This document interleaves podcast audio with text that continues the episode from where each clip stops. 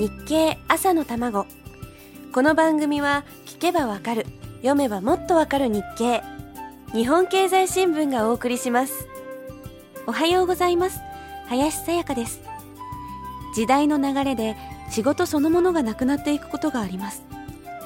2006年の11月12日今からちょうど3年前の今日長崎県の五島列島にある三島灯台が自動化されました。ここは日本で最後の灯台森がいた場所として知られ日本の灯台50選にも選ばれています。しかし2006年の自動化によってついに日本から灯台森という職業はなくなってしまったんです。もちろん定期的な保守点検などは必要なんだと思いますが喜びも悲しみも幾年月を積み重ねながら海の安全を守っていく灯台森という職業はなくなってしまいました。確かに時の流れとともに必要とされなくなっていく職業はあります。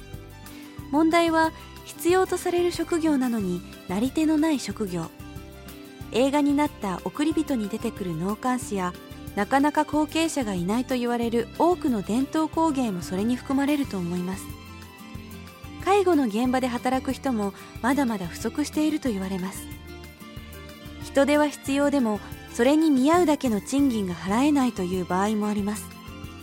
そこに国の予算が投下されていけば仕事を作り出していくことが可能になるはずです。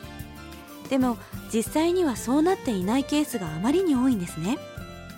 10月15日の日経によれば国が補助金などを支給している公益法人に所管する官庁から再就職したいわゆる天下りをした官僚 OB が去年の4月時点で9900人いるというのです。しかもそういう天下り職員のいる法人はいない法人に比べて国のお金が7倍以上も支給されているというんです。それって変ですよね。どう考えても変ですよね。官僚の天下りを何とかしなくてはいけないというのはまさにそういうことのはずなんです。その一方で10月24日の記事にあるように HIV ウイルスに感染してしまった患者はなかなか仕事に就けずにいます。企業側には医療費の助成があり障害者雇用の対象となるにもかかわらずなかなか就労が進まないというのが現実です。それはあくまでもごく一般の社員として就職したいと考える患者側の希望も関係していると言われていますがこれもまた何かの対策が必要な案件です。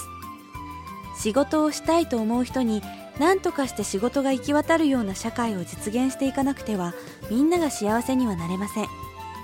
今週は失業をテーマにお届けしています。この時期になってもまだ就職が決まっていない大学生や高校生がたくさんいるそうです。どうかみんなが幸せいっぱいになれるよう祈りつつ続きはまた明日のこの時間です。